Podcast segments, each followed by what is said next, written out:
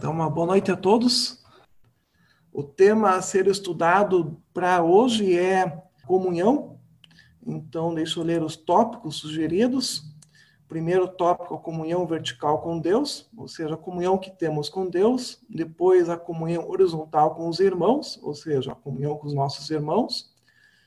E dentro desse tópico, podemos ver também o amor fraternal exercido na prática, a unidade do espírito no vínculo da paz e é, como resolver os problemas entre irmãos. Eu não sei se vai dar tempo de ver tudo hoje à noite, se não der, aí continuamos com esse mesmo tema amanhã.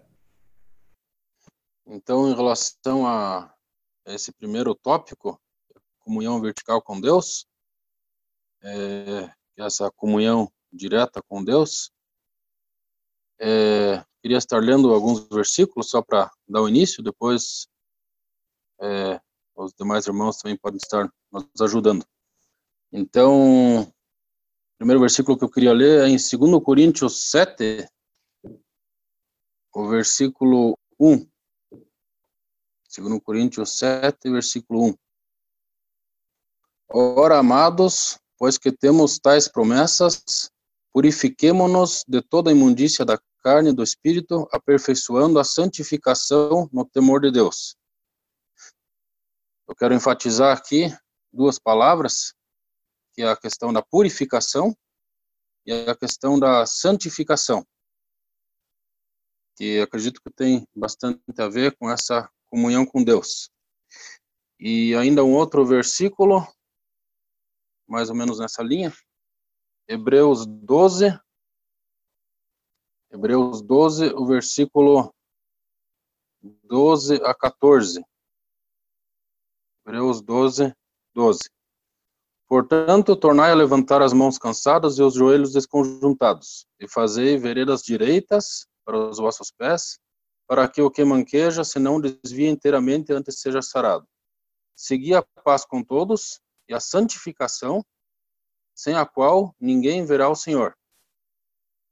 É, a ênfase aqui está no versículo 14, mais uma vez, a santificação, sem a qual ninguém verá o Senhor aqui nesta vida.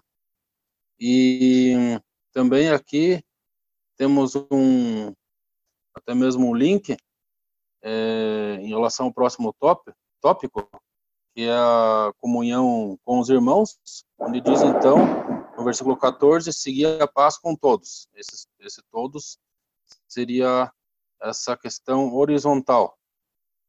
É, não querendo adiantar, mas então, o primeiro tópico que eu colocaria nessa comunhão seria a purificação e a santificação da nossa vida para com Deus. Tem um pensamento sobre a comunhão. Primeira coisa, com relação ao significado da palavra, ajuda sempre a gente ter a recorrer ao dicionário. Eu estou vendo aqui que é uma sintonia de sentimentos, de modo de pensar, agir ou sentir, uma identificação realização de algo em comum.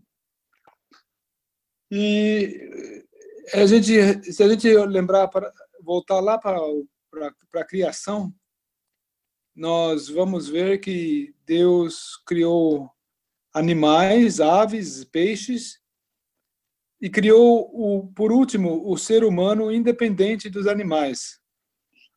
O ser humano não é um animal racional, ele é um ser criado, ele é um ser humano. Ele não é um.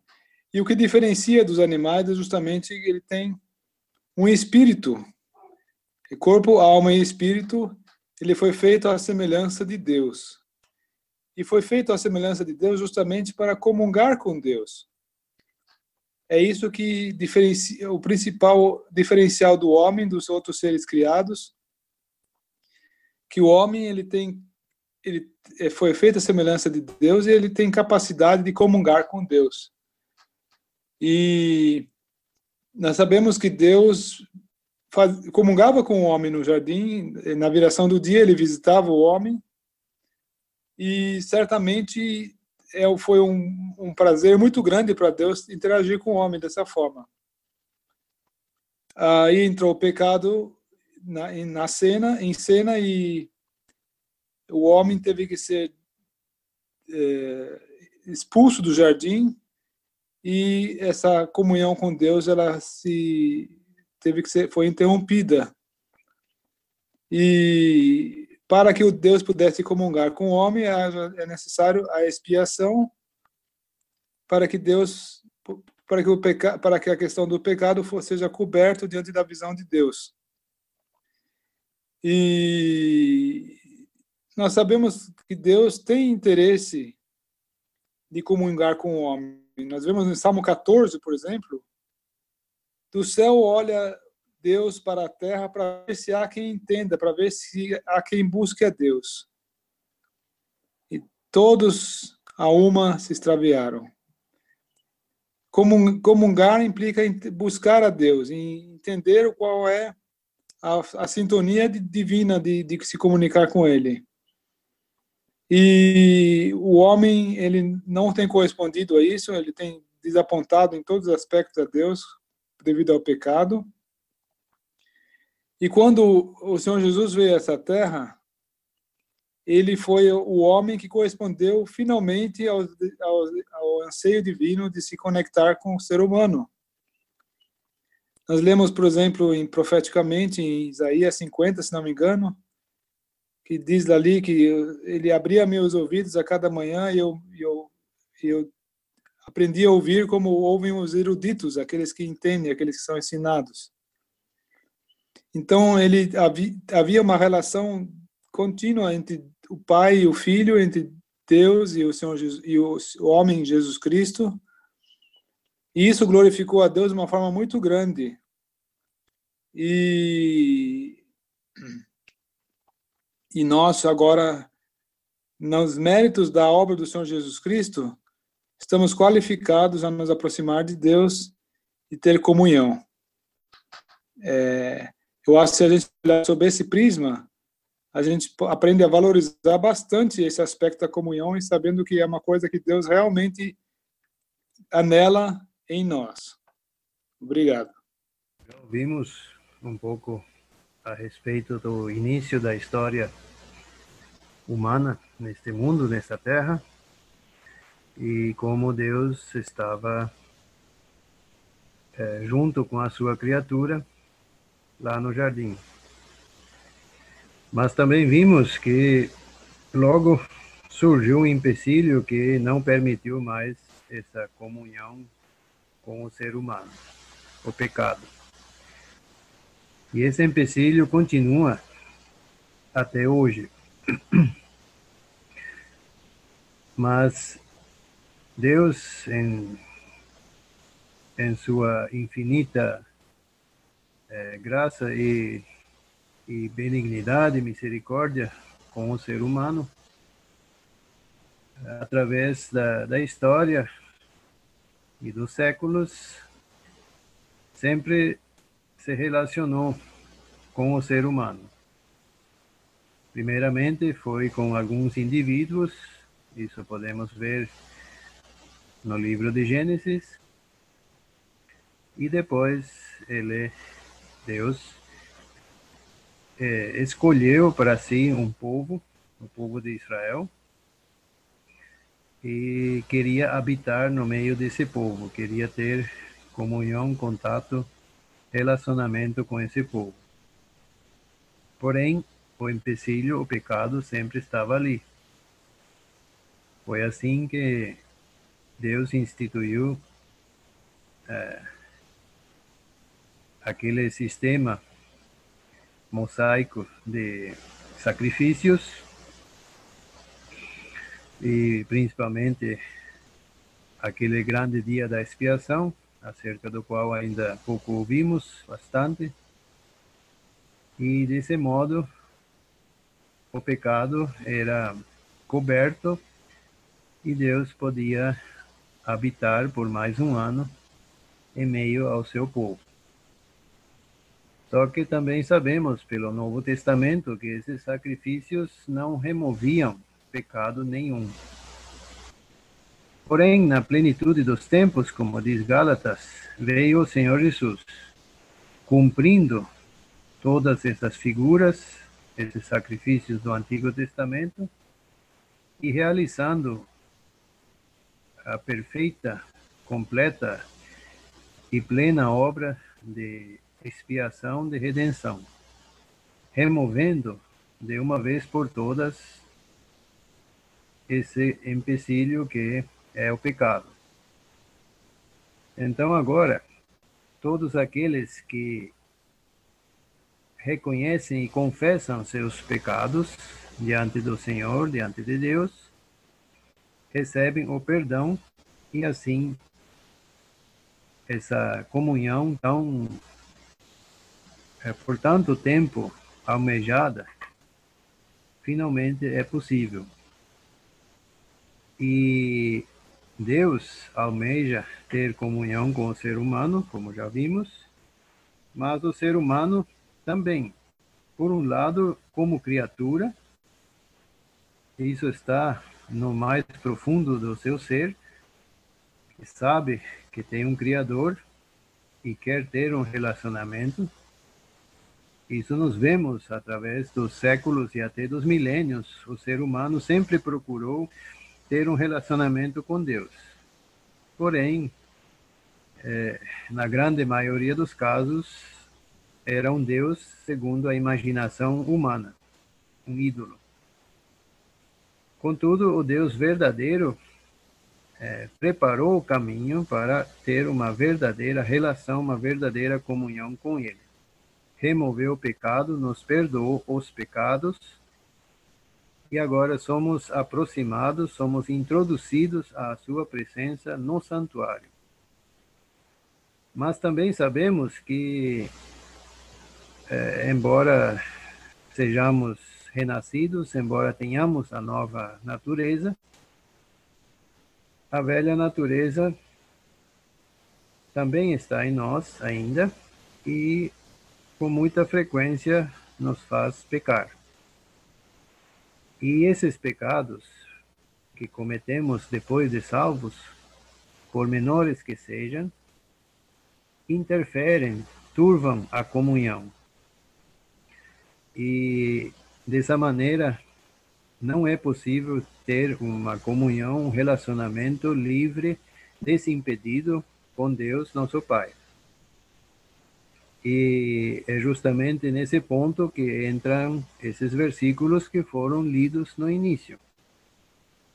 É necessária a santificação, é necessária a purificação, é necessário que nós confessemos nossos pecados para assim para que assim sejam removidos, tirados do meio e possamos novamente gozar de uma comunhão plena desimpedida e alegrarmos-nos na presença imediata de Deus. E isso não se refere apenas aos domingos ou ao partir do pão. Podemos talvez é, é, chamar esse momento do, do é, de, de, que é o momento culminante ou que é o momento especial de comunhão, mas de modo algum se restringe somente a esses momentos do partir do pão ou das reuniões que tenhamos aos domingos. E sim, essa comunhão deve e pode acontecer é, 24 horas por dia e 7 dias por semana.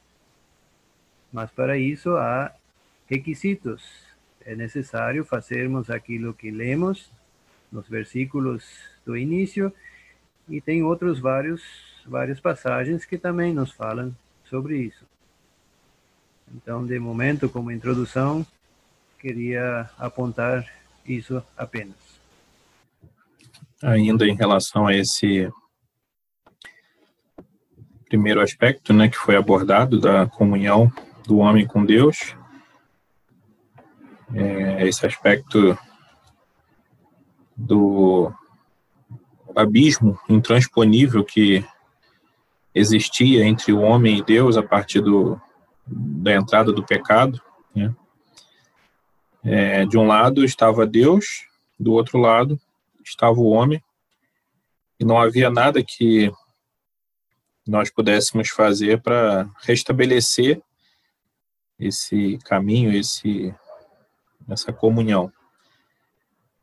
E Deus, então, ele providencia o, o meio, né? Nós temos em 1 Timóteo, capítulo 2, versículo 5, é, que nos diz o seguinte, né? Porquanto há um só Deus e um só mediador entre Deus e os homens, Cristo Jesus, homem. Né? Quando há um conflito entre duas partes, e essas partes elas pretendem se reconciliar, geralmente se recorre a um mediador. Né? As duas partes elas não se comunicam, então é preciso alguém que faça a mediação desse desse novo consenso, né? E nesse caso, da nossa parte, da parte dos homens, não havia ninguém que pudesse mediar.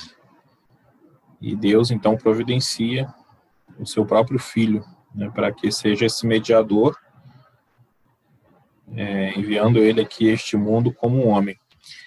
Também em 1 Coríntios, capítulo 1, versículo 9, ainda que também possa se aplicar a outros aspectos, né, esse, esse texto, mas é interessante o que nós vemos aqui, 1 Coríntios capítulo 1, versículo 9. Fiel é Deus pelo qual foste chamados à comunhão de seu Filho Jesus Cristo, nosso Senhor. Então, o que eu gostaria de destacar aqui é que Deus nos chamou à comunhão. Né? Deus providenciou o meio e nos convidou e nos convida para ter comunhão com Ele.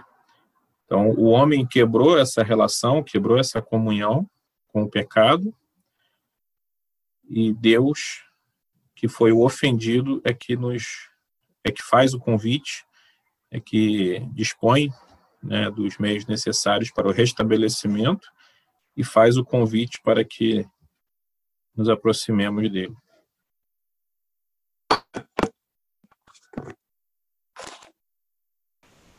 Eu só queria reforçar, enfatizar algo que o irmão Maicon falou a respeito de 1 Timóteo 2,5.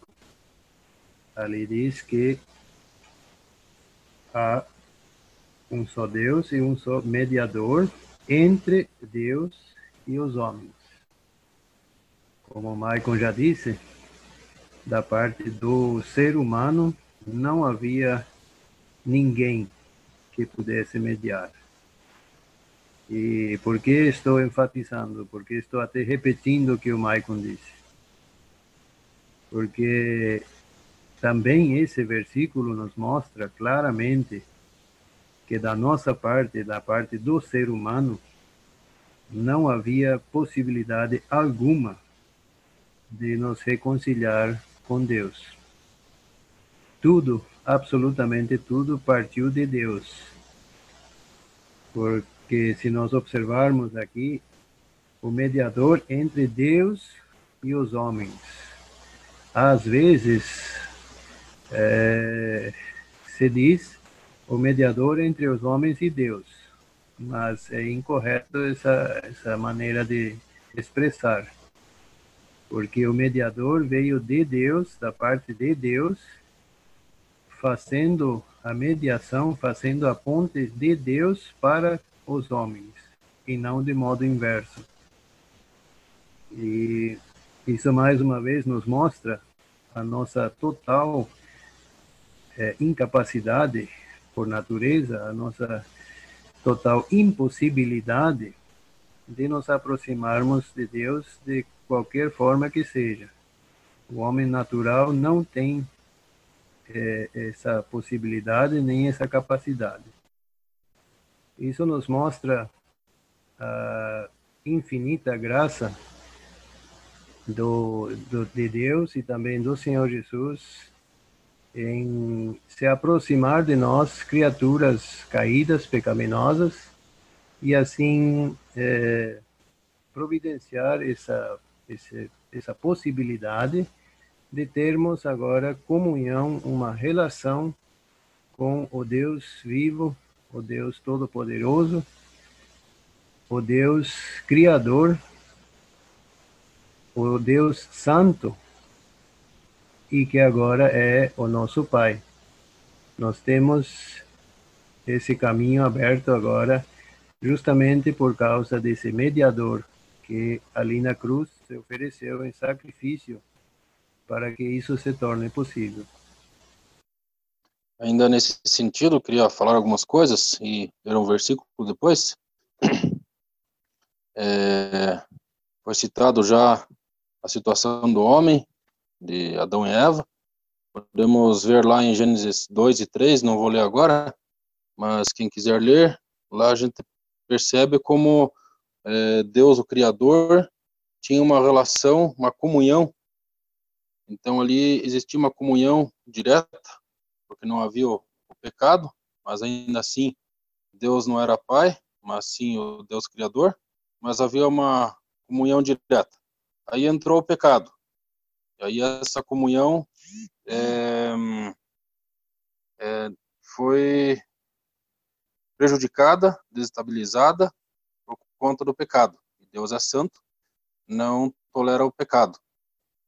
E então, agora voltando para nós, até já foi citado a questão de confessar os, confessar os pecados.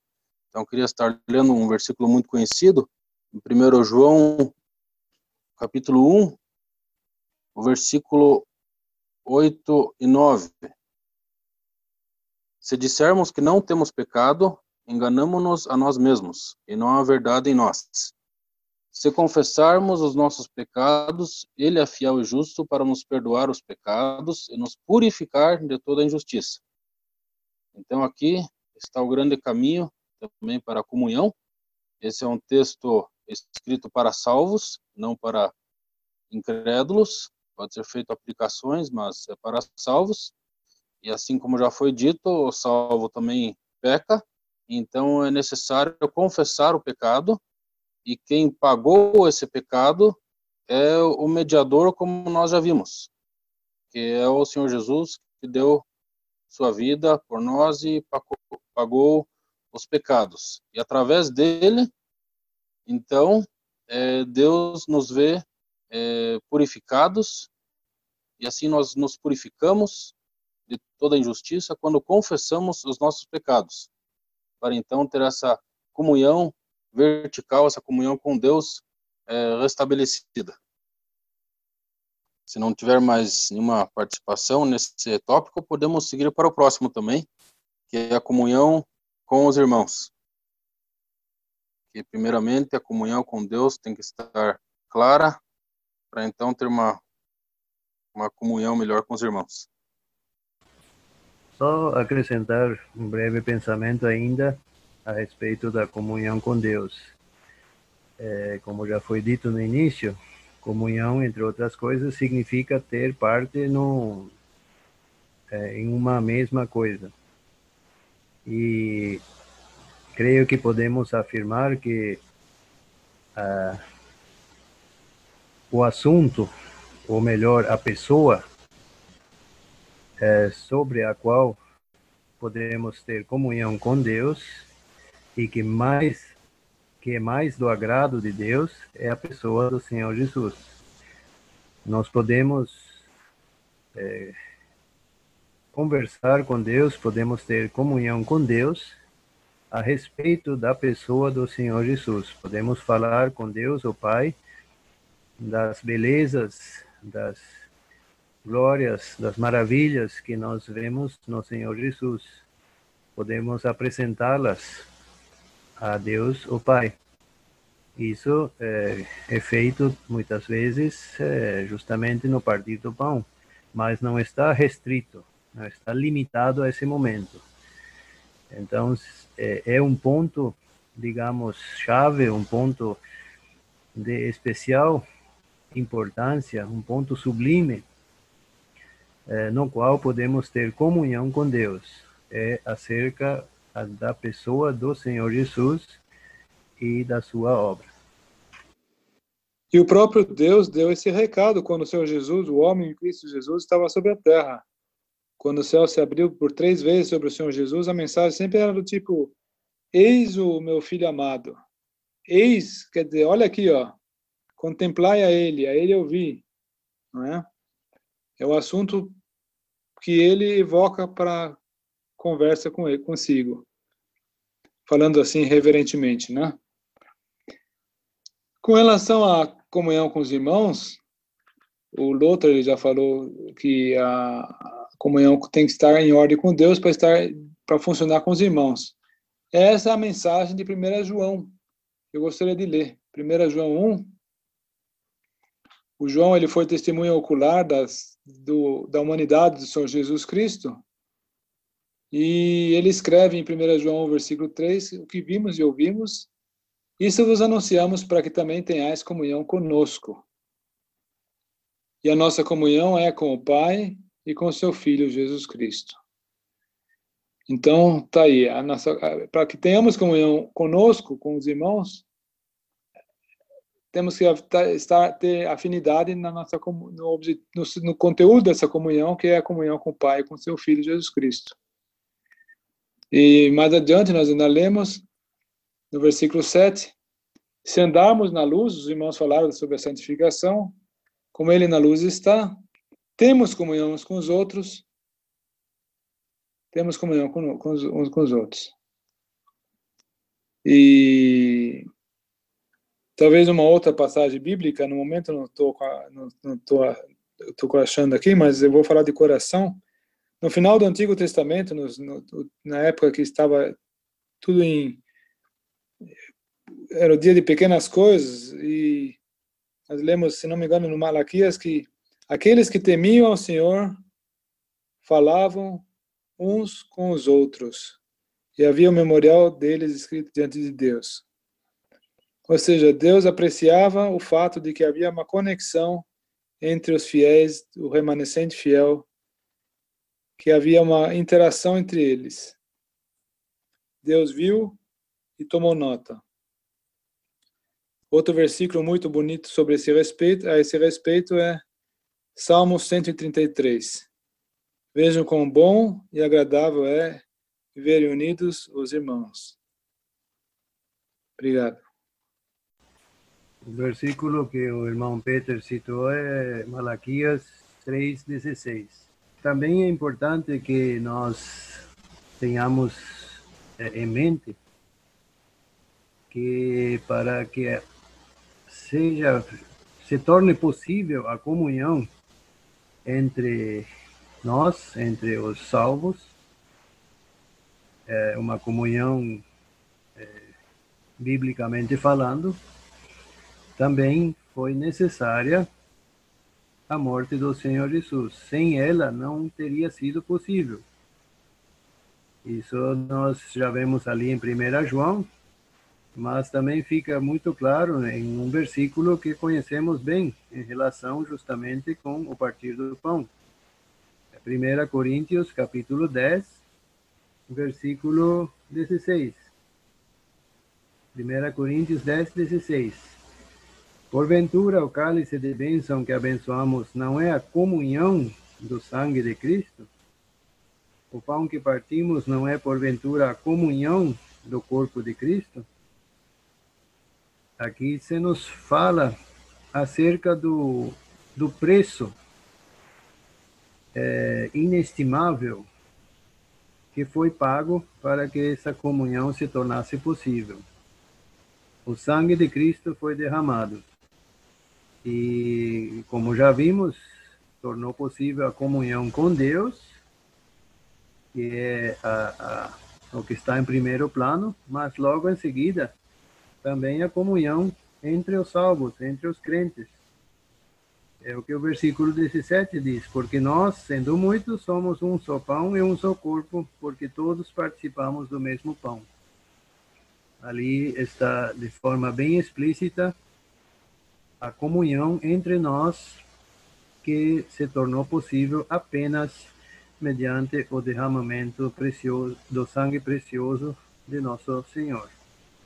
E tendo em mente isso, também é, creio que uh, a própria comunhão se torna algo muito mais é, precioso também, porque está baseada no, no, no sangue de Cristo que foi derramado. Não é algo de, de pouco valor, não é algo que pode ser simplesmente dispensado. Mas também, é, como vimos, para, para que essa comunhão possa se manter, possa se manter intacta, é necessário que o pecado seja é, removido, seja confessado, seja é, perdoado, ou melhor, seja tirado do meio para que haja uma comunhão perfeita novamente. Eu gostaria de dar só uma pequena contribuição, pensando em Colossenses capítulo 3, é, a comunhão entre os santos, ela é de mão dupla. Se nós olharmos, por exemplo, o, o versículo 13, ele fala uns aos outros.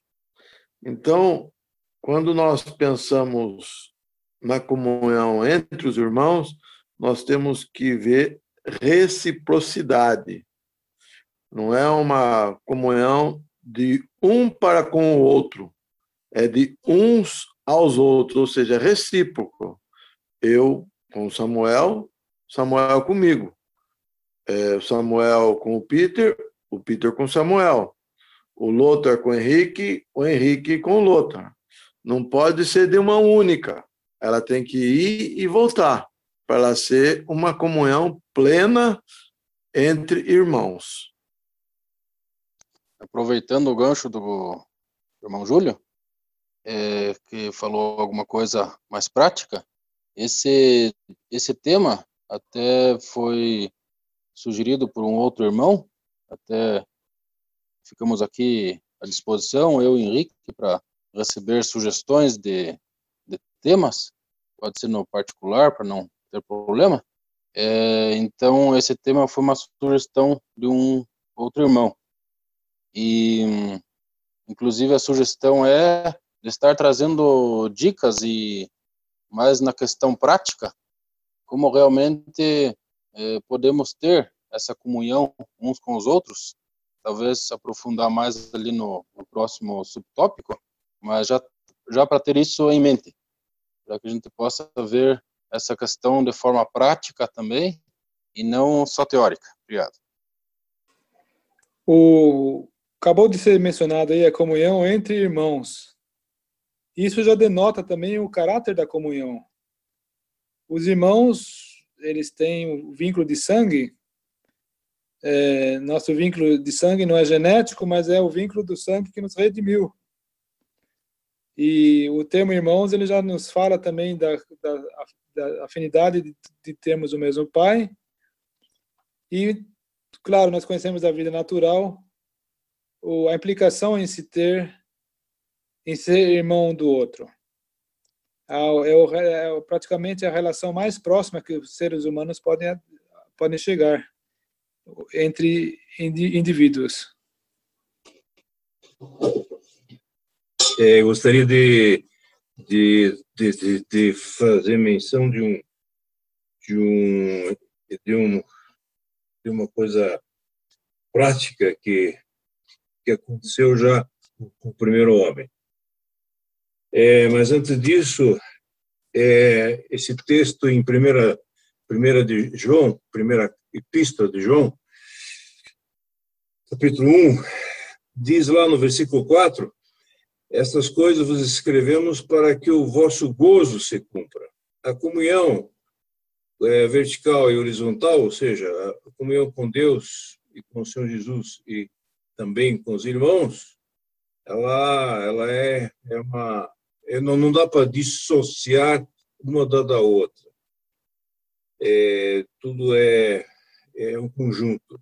E para que é, tenhamos gozo, alegria, ou seja, 1 de João, capítulo 1, versículo 4. Essas coisas vos escrevemos para que o vosso gozo se cumpra. Então, Deus e nós também queremos ter gozo, queremos ter alegria.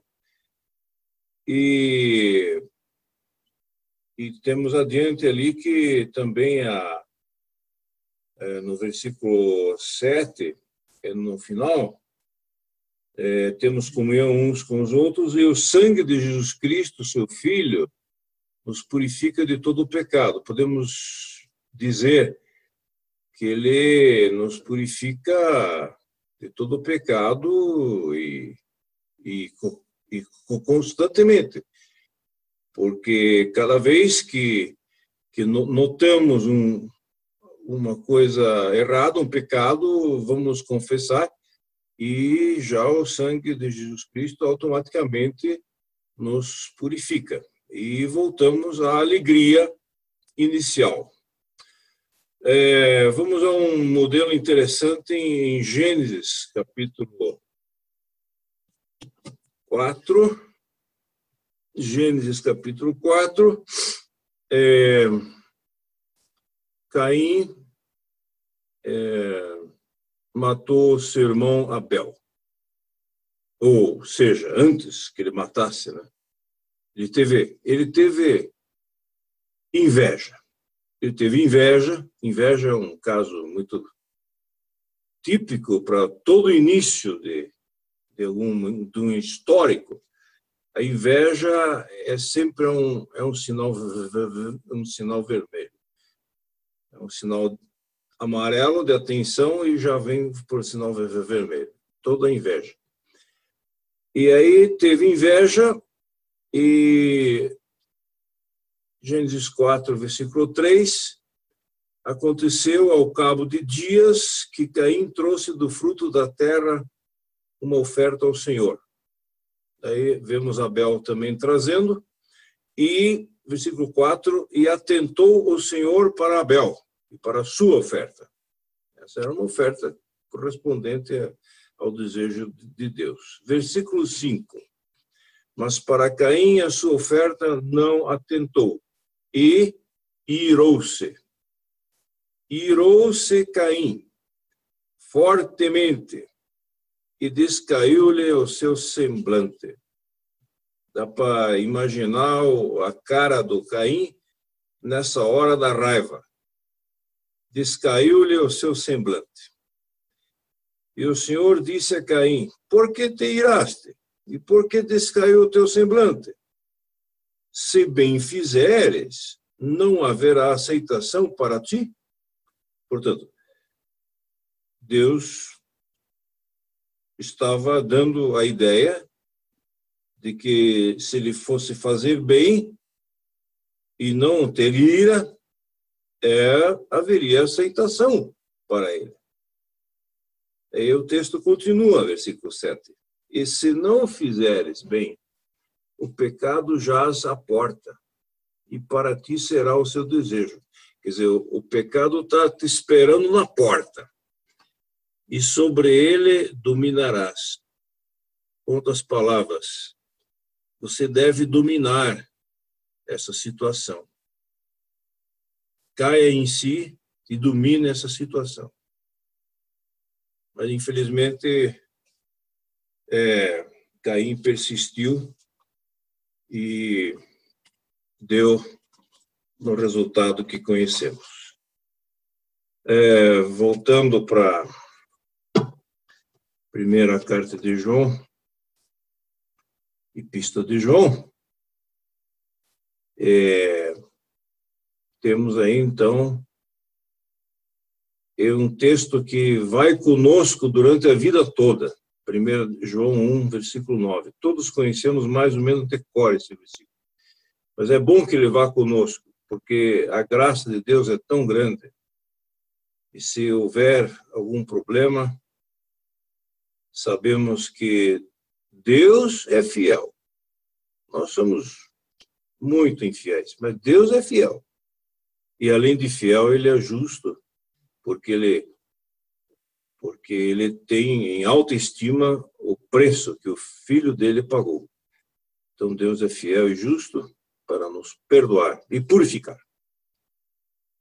Eu gostaria de fazer uma pergunta com relação a um versículo em Hebreus, capítulo 10, versículo 26, que nos diz: Porque se pecarmos voluntariamente depois de termos recebido o conhecimento da verdade, já não resta mais sacrifício pelos pecados.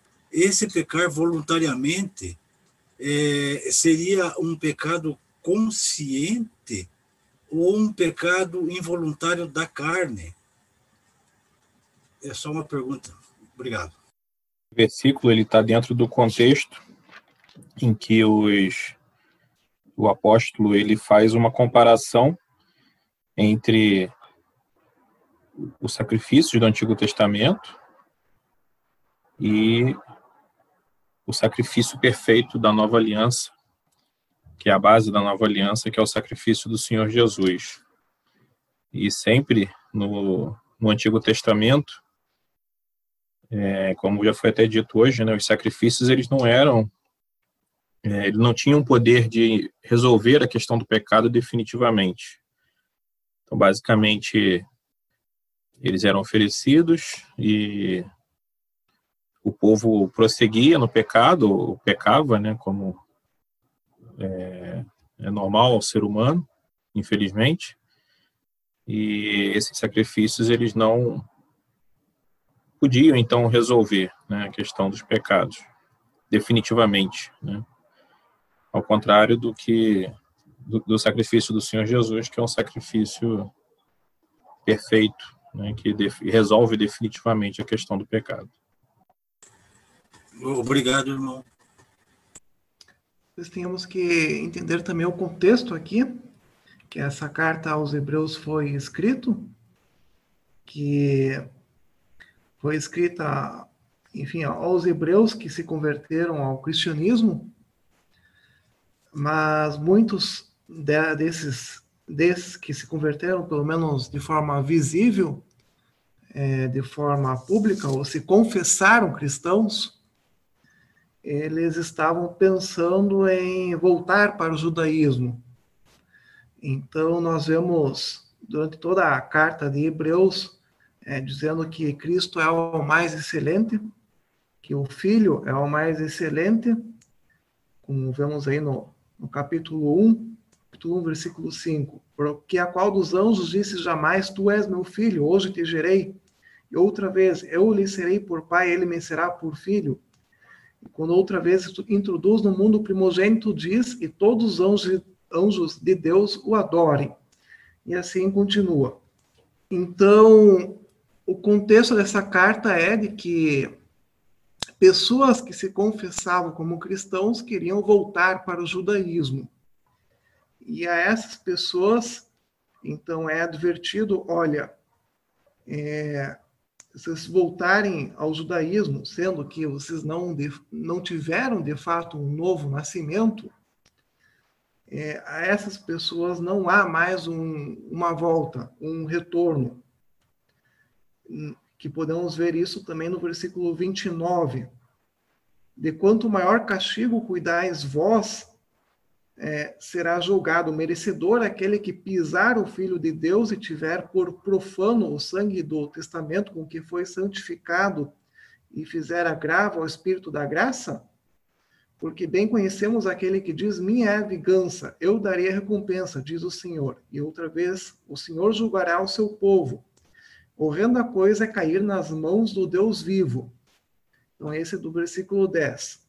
Então, quando ele fala de pecar voluntariamente, se refere a, a renegar a fé cristã é, para aquelas pessoas que apenas se confessavam, mas não eram de fato é, salvos, não eram de fato convertidos ou tiveram de fato um novo nascimento.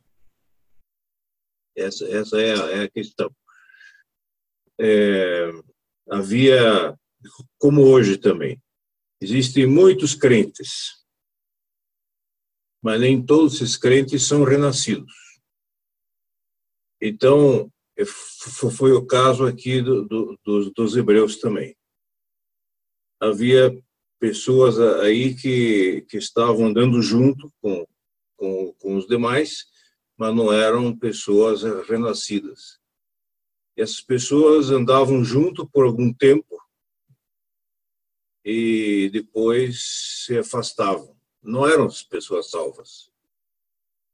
Então, é, no versículo 29, justamente, que, que encaixa perfeitamente, é, na metade, é, pisar o Filho de Deus. Eles se afastam dessa, dessas verdades, porque não tem vida em Cristo, se afastam dessas verdades, pisam o Filho de Deus e tem por profano, assim, o sangue do testamento é, e com que foi santificado e, e fazem agravo ao Espírito Santo, ao, ao Espírito da, da, graça, ao Espírito da graça. É, eles não não se apoderaram da, da fé legítima. Eram eram crentes de, de nome. Outro versículo já em seguida também temos o versículo 39, na mesma linha. Nós, porém, é a contraposição, né? Os verdadeiros crentes não somos daqueles que se retiram para a perdição, mas daqueles que creem para a conservação da alma. Daí você vê a diferença de um crente de nome ou um renascido. Ainda em relação à, à comunhão horizontal com os irmãos, é, eu gostaria de citar algumas coisas rapidamente aqui, é, para ver se a gente conclui pelo menos essa parte, para amanhã poder seguir adiante. Então, só vou citar aqui, por exemplo, que não devemos fazer acepção de pessoas. É, também no sentido entre irmãos, também não devemos fazer acepção. Já vimos a questão de irmãos, somos irmãos, e por que, que somos irmãos? Porque temos o mesmo pai. E, e por isso também somos chamados de filhos. Então, estamos no mesmo patamar. Outra questão também é sacerdotes. Nós hoje somos, todo salvo é um sacerdote não existem é, sumos sacerdotes entre os sacerdotes hoje, aplicando. Hoje todos somos sacerdotes. E um outro texto que eu queria estar lendo aqui é Filipenses 2, 3, também muito conhecido. É, a segunda parte que diz: cada um considere os outros superiores a si mesmo. Então vemos que nós, como irmãos, estamos num, no mesmo nível, vamos dizer assim. Não estou falando de, de, de funções, dons, nada disso, mas somos. É, eu sou tanto filho de Deus como meu irmão é tanto filho de Deus. E então, além disso, cada um deve considerar o próximo, o irmão próximo, superior a si mesmo.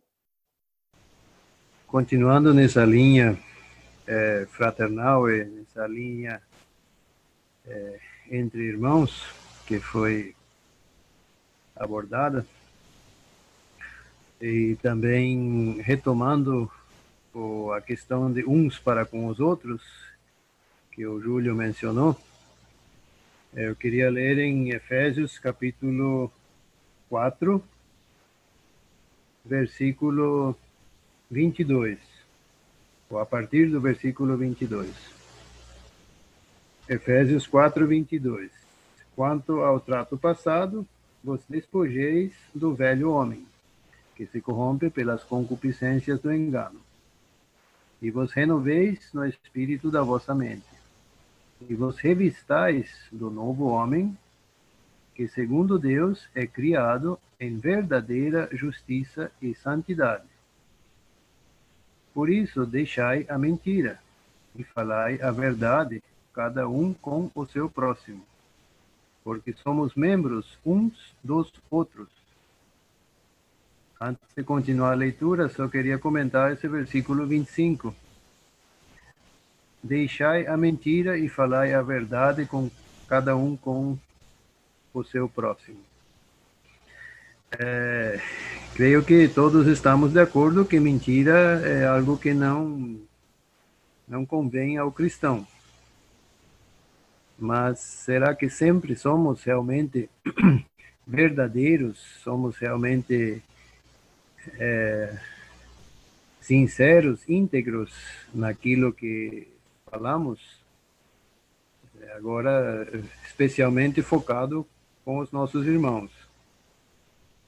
Quantas vezes pode acontecer que utilizamos expressões ambíguas que aparentam dizer uma coisa, mas na realidade queremos dizer outra? Isso não seria uma mentira também com o meu irmão, com o meu próximo? Às vezes também podemos é, dar um, um, sorriso largo e, e saudar efusivamente o irmão, sendo que na realidade nosso coração estamos amargurados com ele e preferíamos não não ter que saudar ele. Isso não é uma mentira também? Se temos comunhão, se somos irmãos, se somos filhos de Deus, aqui a palavra nos exorta, ou melhor dizendo, nos ordena, por isso deixai a mentira e falai a verdade, cada um com o seu próximo, porque somos membros uns dos outros. E mais embaixo, versículo 30, e não entristeçais o Espírito Santo de Deus, no qual estáis selados para o dia da redenção. Toda a amargura, ira, cólera, gritaria e blasfêmia e toda a malícia sejam tiradas entre vós. Agora há pouco fomos lembrados que Caim se irou e devia ter é, dominado essa ira. E é o que lemos também aqui no versículo 26, irai-vos, mas não, e não pequeis. Só que esse versículo aqui vai, vai além. Diz que a ira deve ser tirada dentre vós. Cólera, gritaria, blasfêmia. Isso aí tudo bem. É, é bastante fácil de concordarmos. Mas e do primeiro item e do último, amargura e malícia. Será que isso também é tirado dentre nós? Será que não temos um sentimento de amargura muitas vezes uns com os outros? Malícia? É, ter algum intuito malicioso com o irmão? É, levar ele a pensar uma coisa que na realidade não é? Não são pontos que deveríamos analisar cuidadosamente. Foi falado de como funciona a comunhão na prática. Esses são vários pontos muito práticos, nos quais podemos é, medir é, a nossa comunhão. E por fim, versículo 32, antes sede uns para com os outros benignos, misericordiosos, perdoando-vos uns aos outros, como também Deus vos perdoou em Cristo. E finalizando ainda de 1 Pedro, capítulo 1, 1 Pedro 1, 22 purificando, mais uma vez temos esse termo purificar, purificando as vossas almas pelo Espírito, na obediência à verdade, para o amor fraternal, não fingido. O, o amor vem depois da obediência à verdade. Ou podemos dizer de outra forma, a obediência à verdade é a base sobre o qual, sobre a qual esse amor é construído. Amor fraternal, falamos de irmãos, não fingido. É interessante o que o apóstolo coloca aqui. é, nós diríamos, mas isso é desnecessário. É, é claro que o amor entre cristãos, entre crentes, entre irmãos, deve ser sem fingimento. Mas se o Espírito Santo, pela mão do apóstolo, escreveu isso aqui, é porque isso constitui um perigo real para cada um de nós. Nós podemos fingir estar amando o irmão, podemos fingir amor fraternal, e é claro que esse, esse amor não está sobre a base da obediência à verdade. E aí ele conclui: amai-vos ardentemente uns aos outros. Novamente temos essa mão dupla da qual o Júlio falou, uns aos outros, com um coração puro. Mais uma vez, a ênfase em que não haja malícia que não haja é, duplicidade de pensamentos, que não haja é, intenções é, maliciosas, que seja de coração puro. E concluindo e repetindo, quando o Espírito Santo coloca alguma observação dessa alguma exortação dessas, de amor não fingido, de coração puro, é, da malícia, da amargura e muitas outras coisas, isso acontece porque o perigo é real, existe e cada um de nós deve estar vigilante, deve cuidar para que isso não ocorra no coração de cada um eu estava olhando aqui quando o Samuel estava compartilhando conosco a palavra amargura. E é difícil, na verdade, fazer uma interpretação correta do que essa palavra significa. Porque o dicionário ele tem uma extensão enorme de significado.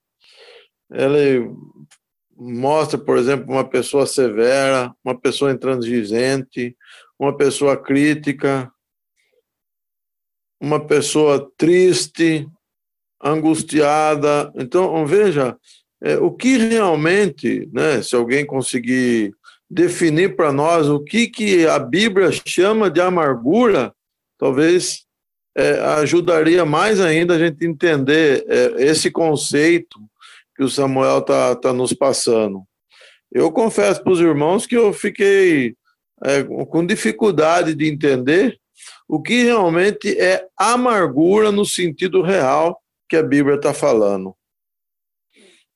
Uma outra coisa interessante é acrimônia, que é um sinônimo de amargura. Ele também é, é bem interessante quando a gente vai ver o que é. E, e ele dá essa conotação, né, de uma pessoa indelicada, áspera, mal-humorada, que é severo no criticar. Então veja quantos adjetivos que cabem amargura.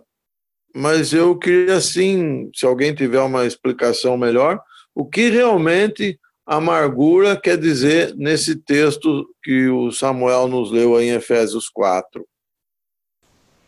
Tem um versículo que não define é, o que é amargura, mas que talvez nos ajude um pouquinho mais. Hebreus 12, 15. Foi lido até o 14, mas se nós acrescentamos agora o 15, Hebreus 12, 15.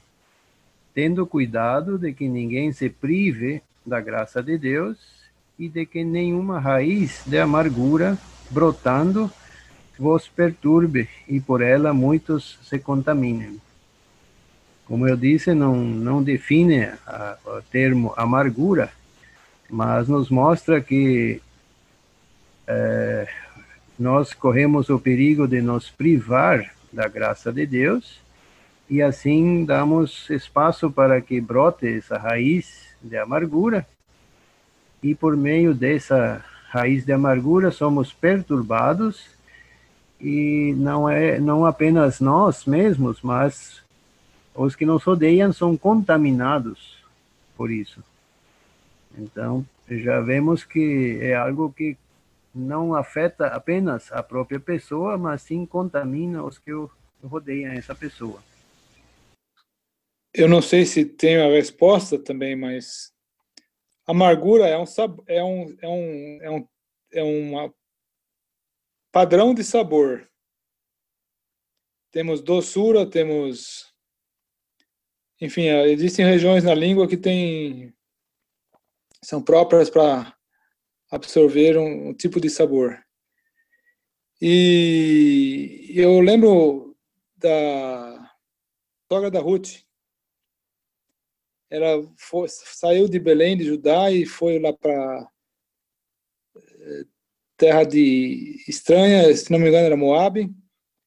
Perdeu o marido, perdeu os filhos e voltou e falou: Não me chame mais Noemi, me chame de Mara, quer dizer amarga.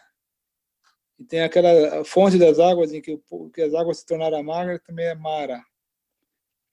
Então, baseado nesse exemplo, eu diria é um é um sabor que se que se torna um ressentimento, um sentimento.